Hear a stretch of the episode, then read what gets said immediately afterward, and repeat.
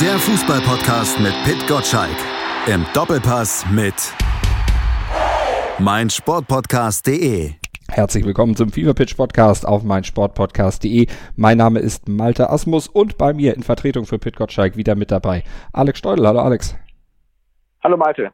Ja, Alex, Pitt liegt noch in den letzten Zügen seines Urlaubs, also der Urlaub liegt in den letzten Zügen. Pitt geht's gut. Vor allem freut er sich natürlich darüber, dass es aktuell mit dem deutschen Fußball so gut läuft. Das hat ja auch im FIFA Pitch Newsletter heute Morgen gestanden, war da zu lesen. Drei von vier deutschen Startern stehen im Achtelfinale der Champions League. Die Bayern schafften das mit ihrer Gruppenphase sogar äh, ja im Superlativ.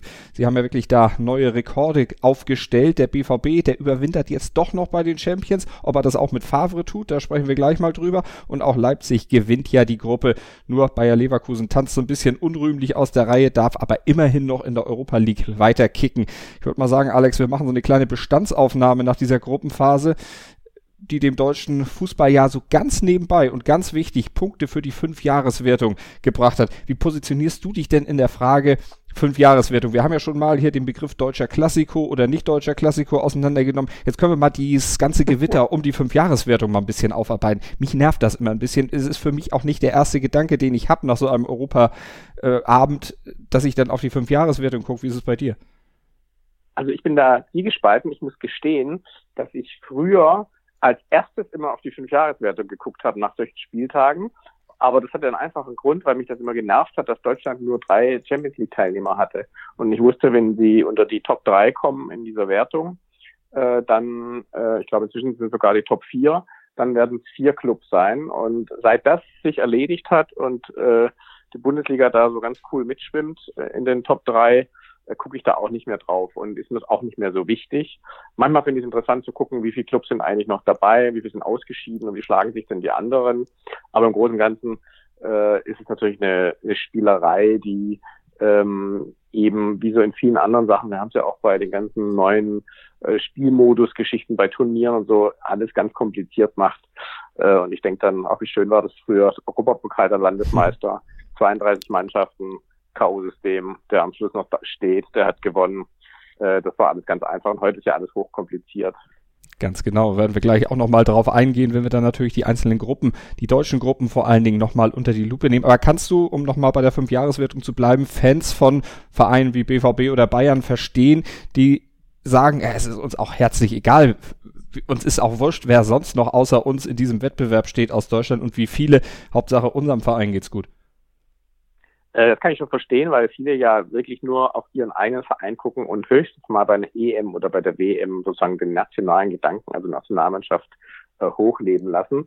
Äh, aber es gibt ja, glaube ich, auch viele, die sich einfach, sag ich mal, für Fußball an sich interessieren und jetzt kein Fan ausgerechnet dieser Top-Clubs sind. Und ich glaube, für die ist es schon interessant zu sehen, wie steht die Bundesliga als Ganzes da und äh, haben wir vielleicht mal eine Chance, international irgendwann mal äh, aufzuschließen mit den anderen. Und wir sind ja zumindest in unserer Funktion als Podcaster hier neutral, stehen allen vier deutschen Champions League Teams gleich gegenüber. Wenn du da mal, ohne schon ins Detail zu gehen, wir gehen auf die gleichen, auf die Vereine gleich nochmal ein bisschen genauer ein, aber einfach mal so die Bilanz ziehst, würdest du sagen, eine gute Vorrunde, weil drei von vier weitergekommen sind, oder würdest du auch sagen, na, angesichts der Gruppenkonstellation wären auch vier von vier möglich gewesen? Ich finde es eine, eine sehr gute Quote weil ähm, ich das so nicht erwartet hatte. Man hat ja oft ähm, das Problem, dass Mannschaften, die äh, relativ neu in die Champions League rutschen, dann richtig gehend äh, untergehen. Äh, das hatten wir diesmal nicht mit Leipzig zum Beispiel, die ja ähm, jetzt noch nicht so äh, bewährt im Geschäft sind. Das fand ich eigentlich persönlich die größte Überraschung. Also wie locker die routiniert, die da durch die Gruppe gegangen sind. Das fand ich super.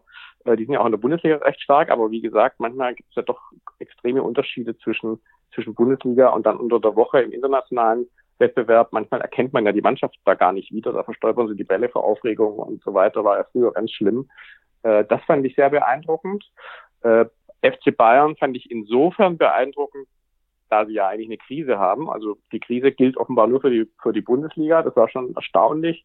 Natürlich das legendäre Spiel gegen, gegen Tottenham, das Hinspiel, ähm, unvergessen. Und auch sonst haben sie sich echt, muss man sagen, da gut geschlagen. Das Spiel jetzt ähm, am Mittwoch würde ich mal ein bisschen ausnehmen.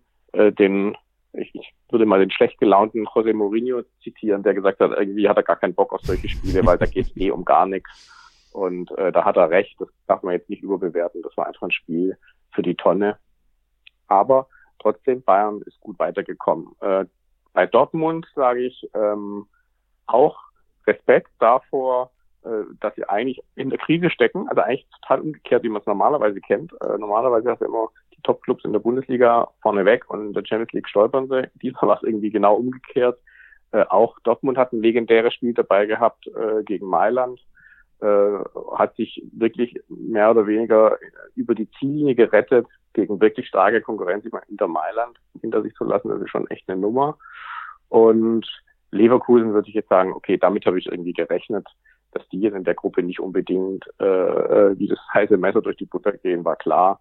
Und auch gestern relativ undramatisch alles. Also da war kein, kein Nervenzusammenbruch zu erwarten von irgendwem. Das war irgendwie mhm. von Anfang an deutlich sichtbar, dass die da keinen Blumentopf gewinnen. Insofern, insgesamt, habe ich ganz schön viel gesprochen, ne? insgesamt äh, schon sehr positiv für die Bundesliga, die Champions League äh, Gruppenphase. Dann lass uns mit den Leverkusen dann gleich mal anfangen. Dann, äh, bevor du, oder bevor wir da auf das Positive noch genauer eingehen, dann erstmal das Negative äh, nochmal hervorkehren. Also sechs Punkte haben die Leverkusener geholt aus dieser Gruppe D mit Turin und mit Atletico Madrid, die also auch die ersten Plätze einnehmen. Leverkusen immerhin Dritter geworden vor Lokomotive Moskau, aber ausgerechnet gegen die haben sie am ersten Spiel zu Hause dann auch noch verloren. Das war letztlich eine große Überraschung für mich jedenfalls. Du hast ja gesagt, du hast nicht erwartet, dass sie da durchgehen, aber dass sie dann ausgerechnet gegen Moskau verlieren und damit im Grunde schon ganz früh erstmal Momentum einbüßen und dann vielleicht auch schon die nötigen Punkte einbüßen, die am Ende dann auch gefehlt haben. Denn sie haben ja auch zum Beispiel in anderen Spielen durchaus was liegen lassen. Sie waren nicht chancenlos. Mhm.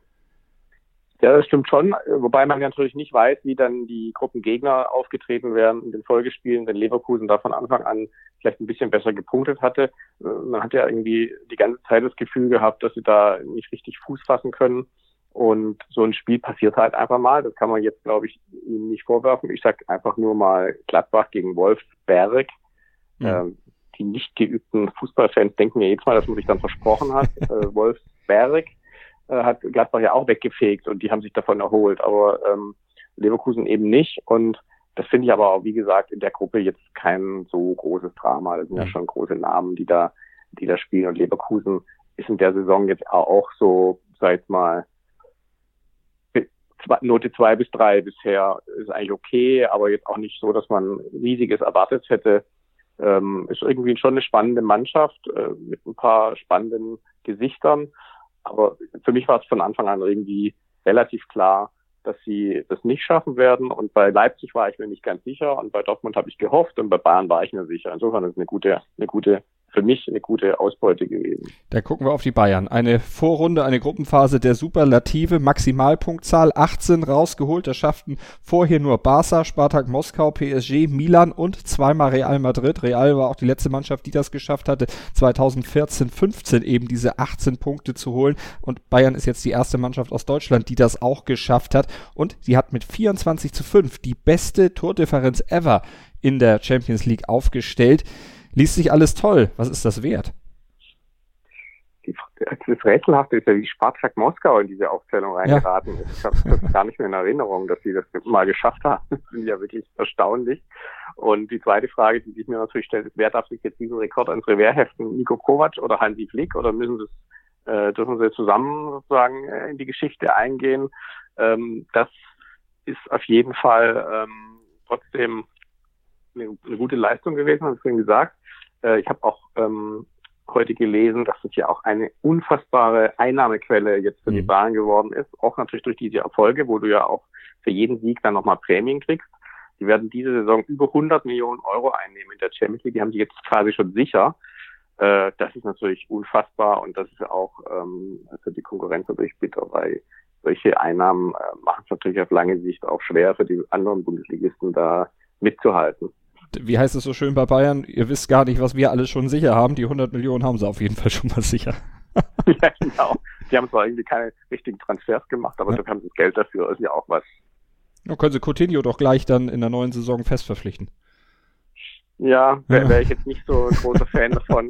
Ich bin bis jetzt genauso wie äh, ein paar andere Experten, die ja sich auch schon dazu geäußert haben, äh, also natürlich ist es ein guter Spieler, natürlich ist es ein sehr guter Spieler und man hat es ja auch gestern gesehen, äh, bereitet vor, schießt Tore und so weiter.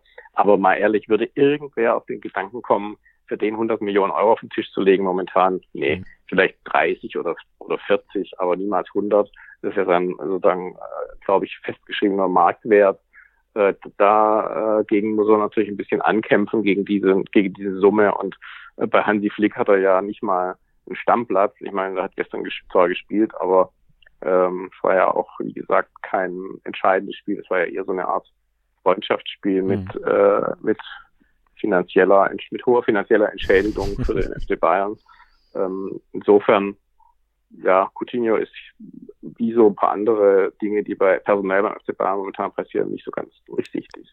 Aber ist denn dieses Ergebnis aus der Champions League jetzt etwas, was aus deiner Sicht die Bayern dann auch in der Bundesliga beflügeln wird? Ich meine, jetzt kommt Werder Bremen äh, am Wochenende als nächster Gegner. Das ist jetzt äh, von der Statistik der letzten Jahre nicht unbedingt so eine ganz schwere Geschichte. Die letzten 17 Begegnungen gegeneinander haben die Bayern alle gewonnen. Also von daher, das ist jetzt nicht unbedingt der Gradmesser, aber oftmals hat man es ja auch gesehen, dass die Bayern nach guten Ergebnissen in der Champions League in dieser Saison dann eben nicht mehr so toll in der Bundesliga auftreten. Und insgesamt hat diese diese Bundesliga-Performance ja ziemlich viel Luft nach oben, wie auch der Tabellenstand momentan zeigt. Ja, ja Bremen ist natürlich der Supergegner jetzt. Ja? Also ich glaube, der, der, letzte Bremen-Sieg gegen Bayern, das war, glaube ich, noch, äh, wurde noch in Schwarz-Weiß ausgestrahlt. Das ist natürlich super, ähm, dass sie da jetzt nochmal einen drauflegen, bin ich mir ganz sicher werden.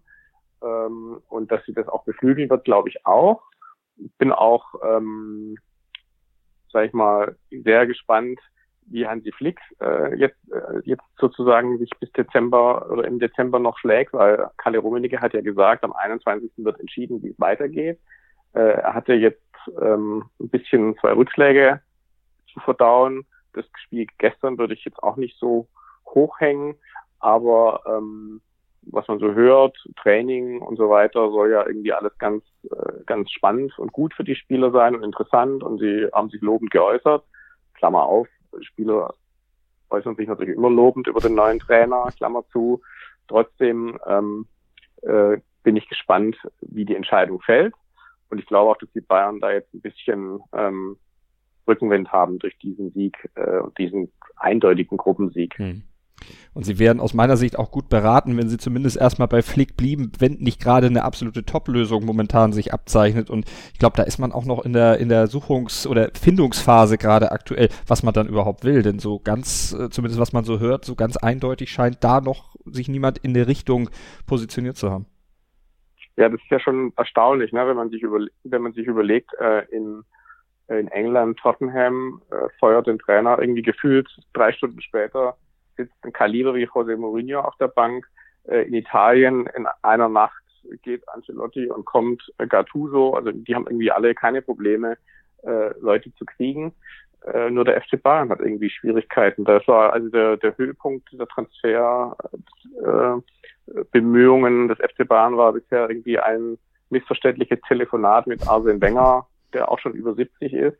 Da haben sie sich bis jetzt wirklich nicht mit Ruhm bekleckert. Mhm. Hansi, ob Hansi Flick die Lösung ist auf Dauer, da bin ich immer noch, habe ich immer noch meine Zweifel, äh, weil ich noch nicht sicher bin, ob er genügend Erfahrung hat, um dann durch den schwierigen Februar, März zu kommen, April, also wenn wirklich die absoluten Knallerspiele anstehen, wenn er sich auch messen muss mit anderen absoluten Top-Trainern taktisch, ähm, dann bin ich sehr gespannt, äh, wie er sich da schlagen würde. Einerseits, auf der anderen Seite bin ich auch gespannt, ob die Bahn ihm das wirklich schon zutrauen und mit ihm in die Rückrunde gehen.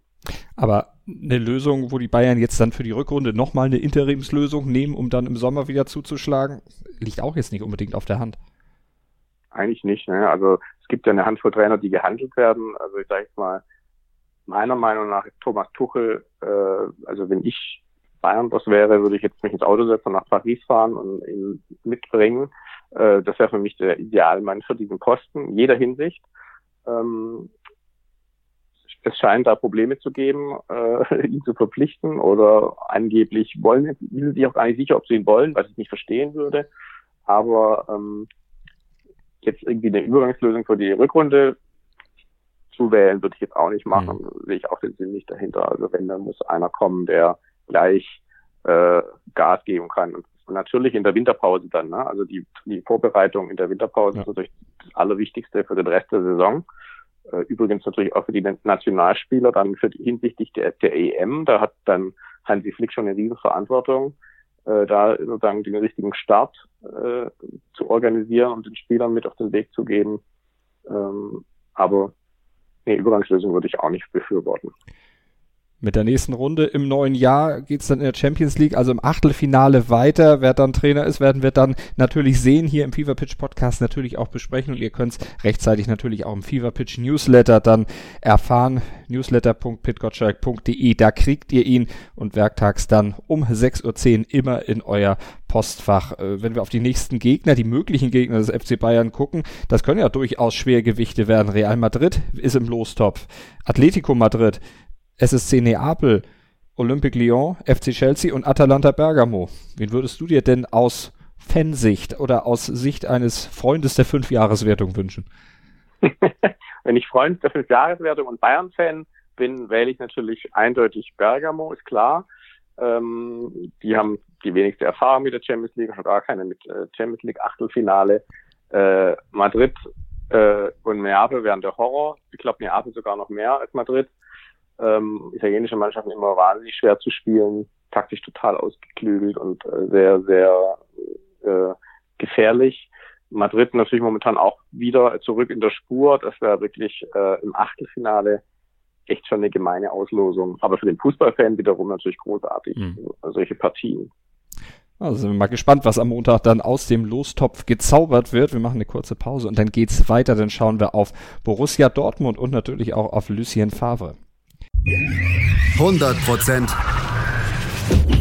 Sport. Jederzeit auf Abruf. Auf meinsportpodcast.de. Die komplette Welt des Sports. Wann und wo du willst. B. Der wöchentliche Podcast zu Borussia Dortmund mit Julius Eid und Christoph Albers. Voller echter Liebe auf meinsportpodcast.de. FIFA Pitch Podcast auf meinsportpodcast.de mit Malte Asmus und Alex Steudel und wir schauen zurück auf die Gruppenphase der Champions League Saison 2019 und 20. Wir haben eben die Bayern schon besprochen, auch die Frage geklärt, beziehungsweise noch nicht geklärt, aber andiskutiert, wie es denn auf der Trainerposition bei den Bayern weitergeht. Klären können nur die Bayern das selber und klären kann auch Borussia Dortmund nur, wie es bei denen weitergeht. Jetzt sind sie erstmal dann doch noch in der Champions League im neuen Jahr dabei, dürfen also überwintern auf Platz zwei in der Gruppe hinter Barcelona vor Inter Mailand und vor Slavia Prag dank dieses Ergebnisses vom Dienstag, als sie sich durchgesetzt haben mit 2 zu 1 zu Hause gegen Slavia Prag da gewonnen hat, äh, haben und davon natürlich auch profitiert haben, dass parallel Barca, auch wenn sie mit einer kleinen halben B11 angetreten sind, Inter geschlagen haben. Borussia Dortmund also doch noch mit einem kleinen Wunder dann in dieser nächsten Runde. Nimmt das jetzt Druck von Lucien Favre? Ja, auf jeden Fall. Ich glaube, dass ähm, vor dem Hintergrund jetzt auch der letzten Bundesligaspiele, ähm, dass der Abstand jetzt nicht zu groß geworden ist zur, zur Tabellenspitze und vor dem äh, Hintergrund der ganzen Kritik an ihm und dass äh, sich jetzt auch immer mehr Spieler zu Wort melden, die eine Veränderung bei ihm nicht nur feststellen, sondern auch äußern und darüber sprechen. Das sind alles positive Signale, äh, muss man wirklich sagen. Da hat er jetzt erstmal den Kopf aus der Schlinge gezogen. Ich glaube nicht, dass er ein, ein deutliches Aus gegen, äh, gegen Prag und in der Gruppe äh, überstanden hätte oder seinen Job damit gesichert hätte. Aber jetzt ist erstmal äh, große, große Erleichterung in Dortmund. Jeder, der nach dem Abpfiff äh, Hans-Joachim Watzke über den Rasen gehen und strahlen sehen hat, äh, hat gesehen, was das für ein Wahnsinnsdruck war, der da auf allen gelastet ist in Dortmund. Und sowas mag ich ja, wenn man so unter Druck ist und dann den Kopf aus der Schlinge zieht und eine gute Leistung zeigt. Sowas ist A, interessant und schön zum Ansehen und B, ist es auch für die Mannschaft und die Spieler und den ganzen Verein ein, Rücken, ein Rückenwind äh, für den Rest äh, der Spielzeiten. Jetzt sind ja nicht mehr so viele Spiele bis zur Winterpause und da kann man dann auch mal äh, neu durchstarten und neu, sich neu aufstellen. Du hattest eben gesagt, äh, Favre hat sich auch ein bisschen verändert. Das hat auch der Kollege Freddy Röckenhaus in der SZ geschrieben. In seinem Kommentar, da hat er geschrieben, er hat Favre dort beschrieben und hat gesagt, als habe er versehentlich den Zeigefinger in die Steckdose gesteckt, wie er da im Rahmen seiner Möglichkeiten mitfieberte, anfeuerte und dirigierte. Also das ist natürlich jetzt alles nicht Klopp-Style, was man in Dortmund natürlich gerne hätte, ist ein bisschen reduzierter, aber es stimmt, für Favre ist das schon sehr auffällig gewesen, wie er da mitging. Absolut. Ähm, ich finde das auf der einen Seite ja gut, wenn jemand versucht, äh, sich auch anzupassen oder zu verändern. Ich finde, äh, da in Dortmund war es wirklich so, dass wirklich jeder gesehen hat, dass er da einen anderen, eine andere Art der Ansprache oder der, der Körpersprache oder was auch immer finden muss. Das hat man auch schon äh, in letzter Saison, in der, in der Dokumentation der letzten Saison gesehen, wo man gedacht hat, mein Gott, jetzt, du bist der Chef von den allen, du musst die antreiben und motivieren und es wirkt alles so langsam, tu doch mal was. Dass er das jetzt tut, ist auf der einen Seite positiv. Ähm, die Frage ist nur, ob er es aus Überzeugung tut. Mhm. Es gibt ja auch Trainer in der Geschichte, die haben das einfach nur gemacht, um irgendwie ein Signal zu setzen, weil ihnen das alle gesagt haben und waren dann aber nicht mehr so authentisch danach, weil sie sich verstellt haben. Die Frage ist für mich, ist Favre wirklich jetzt, äh, hat er sich, ändert er sich, weil er es möchte und weil er auch glaubt, dass das der richtige Weg ist? Oder tut er das nur, weil ihm jetzt alle gesagt oder spüren haben lassen, dass das sein muss und fühlt sich vielleicht unwohl in seiner neuen Rolle?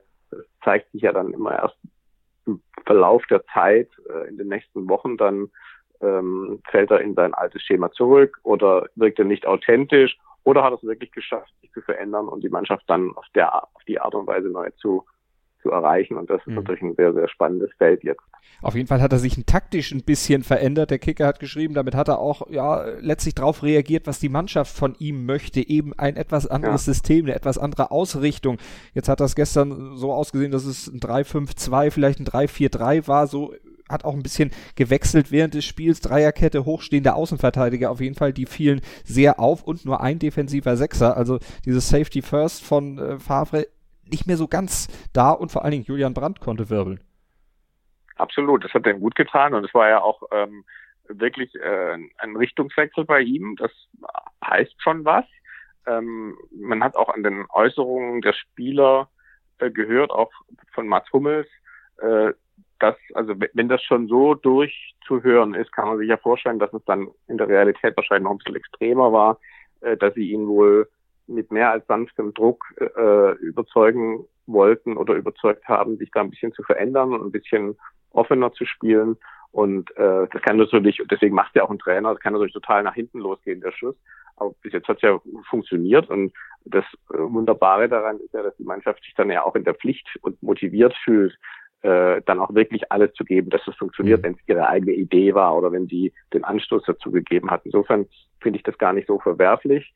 Ich finde das sogar ziemlich gut. Es ist modern, äh, dass man die Spieler mitreden lässt oder dass man zumindest äh, ihr Urteil mit einfließen lässt in die Entscheidung und eben nicht mehr wie früher. Ähm, ich, ich versuche mir gerade mal vorzustellen, wie das gewesen wäre, wenn ein Spieler äh, Werner Lorand gesagt hätte, er hätte da eine Idee für die Taktik. Dann hätte er wahrscheinlich in der Woche drauf äh, die Umkleidekabinen ausgesaugt aber nicht mehr Fußball gespielt. Mhm. Aber heute ist es eben zum Glück anders und ähm, da entwickeln sich dann solche Sachen wie gerade in Dortmund. Und ist das jetzt der von Michael Zorg neulich geforderte Männerfußball? Das Wort ist doof, aber er hat es ja so gesagt. Ja, ich finde es auch immer doof. Wenn, das ist ja so eine, Fußball ist ja manchmal so eine Männergesellschaft auch. Und dann kommen solche Begriffe. Früher hieß es ja auch immer, wir sind hier nicht beim Frauenfußball oder wir müssen Eier zeigen, ist ja noch einigermaßen lustig. Männerfußball, äh, ja, ich bin kein großer Fan von solchen Aussagen, aber wenn wir jetzt mal abziehen, äh, wissen wir schon, was gemeint ist. Und da hat er natürlich recht. Äh, ein bisschen mehr rein, äh, ein bisschen mehr rein ins Spiel, ein bisschen mehr zeigen und äh, jeder einzelne Spieler, jeden einzelnen Spieler dazu auffordern, da wirklich das Letzte aus sich rauszukitzeln, und zwar von der ersten bis zur letzten Sekunde. Das sind zwar alles Plattitüden, aber manchmal merkt man ja, dass es doch stimmt. Und mhm. insofern hat er recht gehabt. Der Kicker hat geschrieben, die Mannschaft stehe auf einmal unter Strom. Schon auffällig, wie fest der Stecker inzwischen in der Steckdose steckt. Drei Pflichtspielsiege gab es in Folge. Jetzt geht's gegen Mainz in der Bundesliga. Sitzt der Stecker dann auch noch weiter fest? Und wie lange glaubst du, hält das jetzt an? Ist das jetzt tatsächlich eine Trendwende? Ich habe jetzt gar nicht so sehr die Statistik dieser Saison im Kopf. Gefühlt war es ja so, dass Dortmund wirklich so ein Zickzack gespielt hat. Mhm. Also also mal maximal zwei überzeugende Spiele und dann wieder ein Rückschlag. Jetzt waren es drei ähm, Siege und das finde ich schon dann einen kleinen Trend, äh, den man erkennt. Und deswegen glaube ich auch daran, dass das jetzt weitergeht, weil also wenn jetzt ein Rückschlag kommen sollte, dann müsste man wirklich, glaube ich, ganz neu auf nach äh, auf Ursachenforschung oder Ursachensuche gehen, weil jetzt haben sie sich so gut äh, entwickelt, haben es auch über mehrere Spiele hinweg geschafft. Es gibt die Story dazu, man weiß auch, was im Hintergrund passiert ist, warum das jetzt alles so ist. Die haben die Qualität äh, und dann kommt Mainz und wenn sie jetzt gegen Mainz irgendwie stolpern, dann äh, das ist ja irgendwie schon eigenartig. Also als Wett Anbieter würde ich keine Wetten auf das Spiel annehmen. Borussia Dortmund also Zweiter in dieser Gruppe mit Barcelona, Mailand und Prag geworden. Aki Watzke hatte ja jetzt auch noch ein bisschen gesagt, na, wir hatten nicht unbedingt das größte Glück mit dem Los. Hoffentlich wird das im Achtelfinale anders. Wenn wir jetzt mal auf die möglichen Gegner gucken. Real, Ata, ah, nee, das waren die Bayern, Moment, das waren die Bayern. Paris, Bayern. Manchester City, Juventus Turin, Liverpool, Barca oder Valencia. Also einfacher wird's jetzt auch nicht zwingend ja, das ist alles schlimm. das ist alles schlimm. Glück kannst du ähm, eigentlich gar nicht haben. Das ist äh, Pest oder Cholera. ja, es ist, sag ich mal, um es mal positiv zu sehen, wenn du dann im Achtelfinale ausscheidest, äh, kannst du es mit erhobenen, erhobenen Hauptes tun. Also nicht sicher schlimmer als im Achtelfinale dann so ein, ich sag mal, äh, was wie Bergamo oder äh, eine Mannschaft zu bekommen, bei der alle davon ausgehen, dass du weiterkommst und es dann nicht zu schaffen. Das kann der Richt, oder es gibt dir dann richtig den Knacks für den Rest der Saison. Aber äh, ich gegen, gegen Paris oder gegen Barcelona auszuscheiden, ich meine, ja, das ist jetzt keine, wäre jetzt keine Weltsensation und das könnte man auch nicht irgendwie an einzelnen Personen oder an Fehlentscheidungen auf dem Platz unbedingt festmachen oder würde man nicht, sondern das sind einfach absolute Top-Teams, die dann auch favorisiert werden gegen Dortmund und insofern äh, so eine Art Außenseiterrolle ist auch nicht schlecht. Mhm wo wir bei Außenseitern sind, können wir auf äh, Rasenball Leipzig nochmal eingehen. Die haben zwar in der Gruppe G gewonnen, sich durchgesetzt als Gruppensieger gegen Olympique Lyon, Lissabon und St. Petersburg, aber sie haben insgesamt nur elf Punkte geholt. Jetzt kann man sagen, na ja, aber sie sind Gruppenerster geworden, das ist äh, Leipzig noch nie passiert, vor allen Dingen stehen sie jetzt in der K.O.-Runde, das ist für diesen Club ja schon was Besonderes, du hast eingangs da ja auch schon drauf verwiesen. Ähm, die Art und Weise, wie sie es geschafft haben, hat aber auch dem Trainer Julian Nagelsmann nicht unbedingt gefallen, gerade jetzt beim Spiel gegen Lyon. 2-0 geführt, am Ende 2-2, weil man, so Nagelsmann, träge und schlampig war und sich zu viel Freestyle erlaubt hat. Ähm, Nagelsmann ist dafür bekannt, dass er dann auch gerne mal Finger in die Wunde legt und auch, ja, auch letztlich die Punkte anspricht, die er besser haben möchte, weil er auch nicht möchte, dass der Schlendrian einreißt. Ähm, kann das die, dieser, dieser Rückschlag letztlich in diesem Spiel, auch wenn es am Ende sich nicht auf die Tabellensituation ausgewirkt hat, auch für die Bundesliga so ein kleiner Fingerzeig sein? Glaube ich nicht. Ich, ich glaube, Nagelsmann ist ja auch ähm, so ein, ein Antizykliker. Der hat sich dann schon genau überlegt, was er nach dem Spiel sagt und äh, warum sollte er dann jetzt in Jubel ausbrechen? Da will er lieber nochmal äh, im Moment des Erfolgs auch warnen und den äh, Finger in die Wunde legen und das hat er auch gemacht. Das fand ich auch gut. Ähm, gibt ja nichts Schlimmeres, als sich die ganze Zeit selber auf die Schulter zu klopfen. Und ja, es war jetzt kein Durchmarsch, kein richtiger, wenngleich man sagen muss, äh, sie waren ja auch schon vor dem letzten Spieltag qualifiziert äh, und haben, auch wenn es eine leichtere Gruppe war, eben ich sage mal in Anführungsstrichen den Nachteil, dass sie ja noch relativ jung und neu in dem Geschäft sind. Ich meine, da stehen Spieler in der Mannschaft, die haben noch in der dritten Liga in Leipzig gespielt, mhm. das muss man sich mal vorstellen. Und jetzt äh, schaffen sie in der Champions League das Achtelfinale, das ist einfach großartig.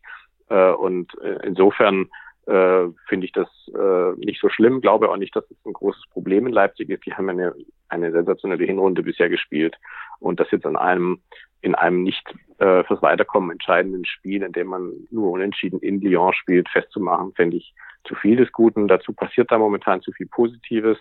Äh, ich sage nur äh, Timo Werner, äh, der Mann, der eigentlich bei Bayern spielen müsste, ganz, die ganze Welt rätselt, warum es nicht tut, wie sie den verschlafen haben. Und zuletzt haben wir ja auch gemerkt, wie wichtig der gewesen wäre.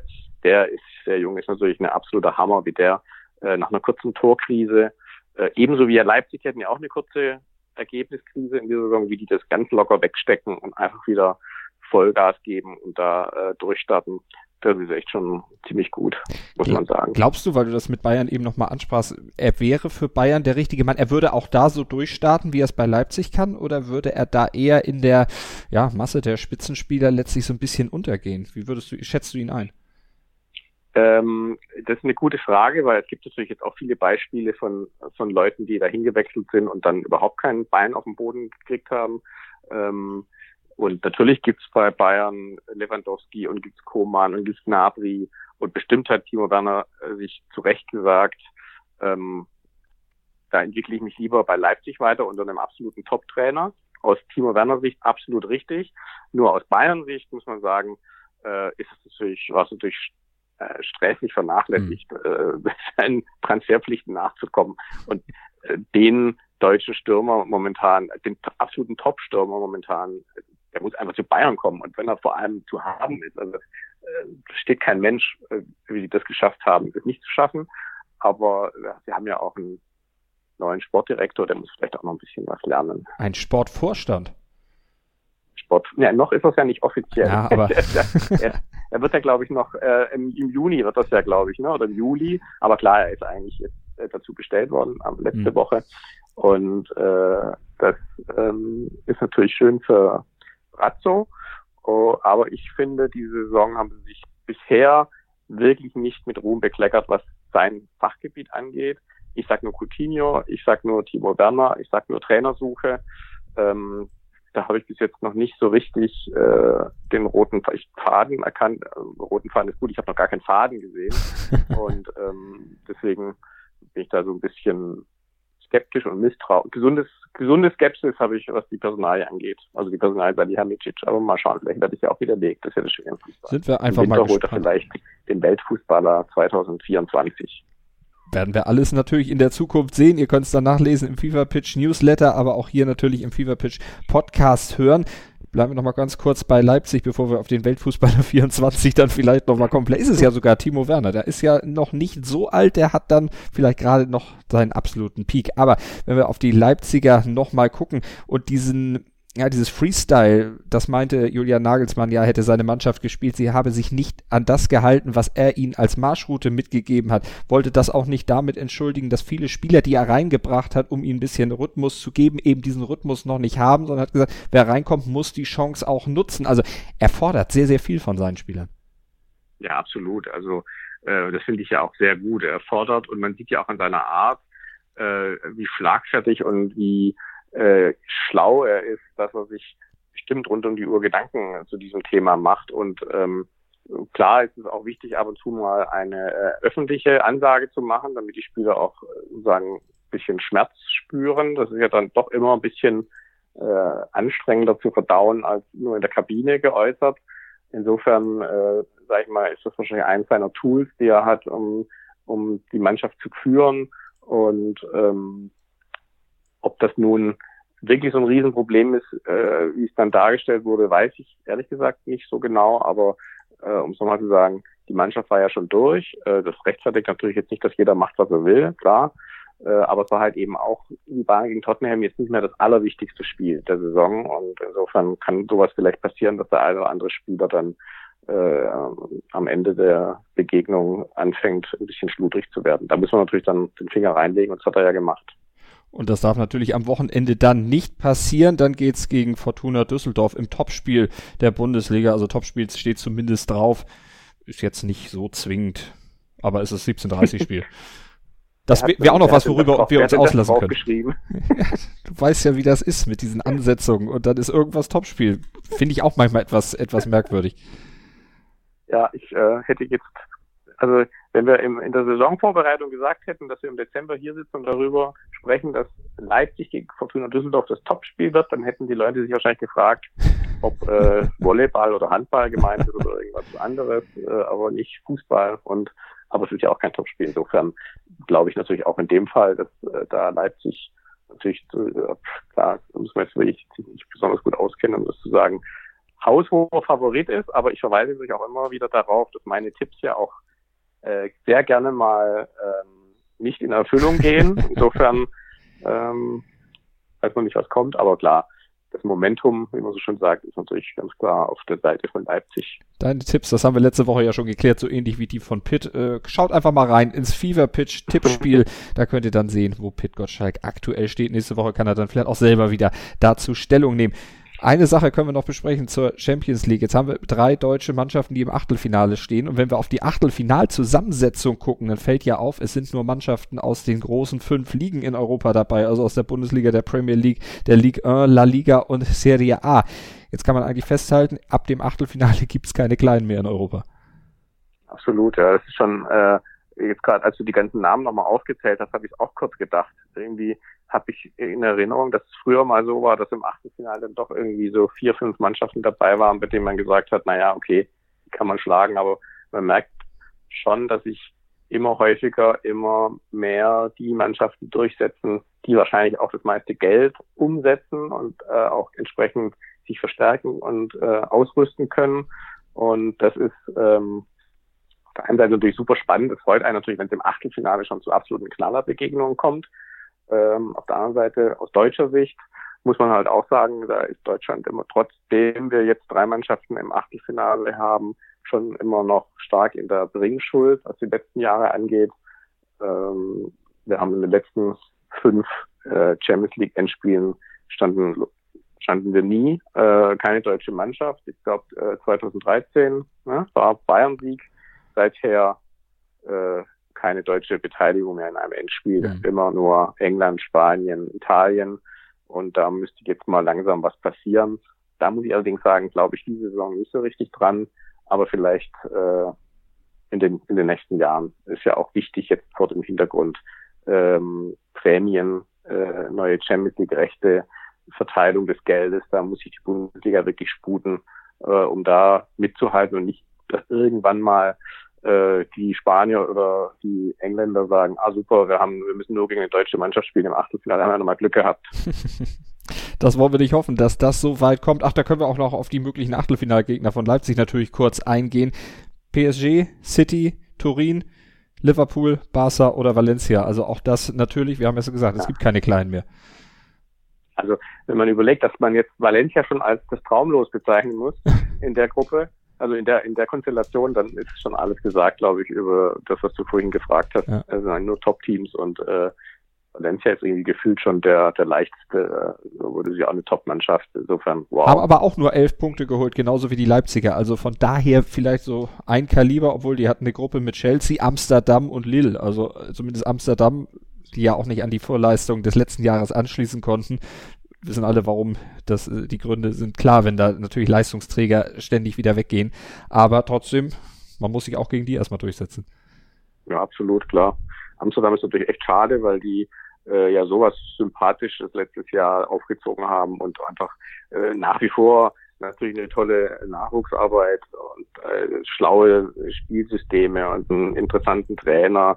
Aber ist ja klar, wenn du eine Mannschaft so dermaßen zerlegt wird, dass du irgendwie das Gefühl hast, am Ende, du, du musst jetzt noch den, äh, den äh, Physiotherapeuten spielen lassen, weil alle verkauft wurden, wenn der nicht auch schon verkauft wurde, dann äh, ist natürlich immer wieder schwierig, dann, auch wenn du noch so Top-Nachwuchsspieler hast, dauert es halt dann doch ein bisschen, bis du die alle wieder richtig zusammengebastelt hast und dass die, dass sie funktionieren. Das ist einfach so wie Ikea-Schrank zusammenbauen. Das schafft er auch nie das erste Mal. Muss man dreimal zusammenlegen und wieder neu zusammen, bis er endlich so dasteht, wie du das vorgestellt hast.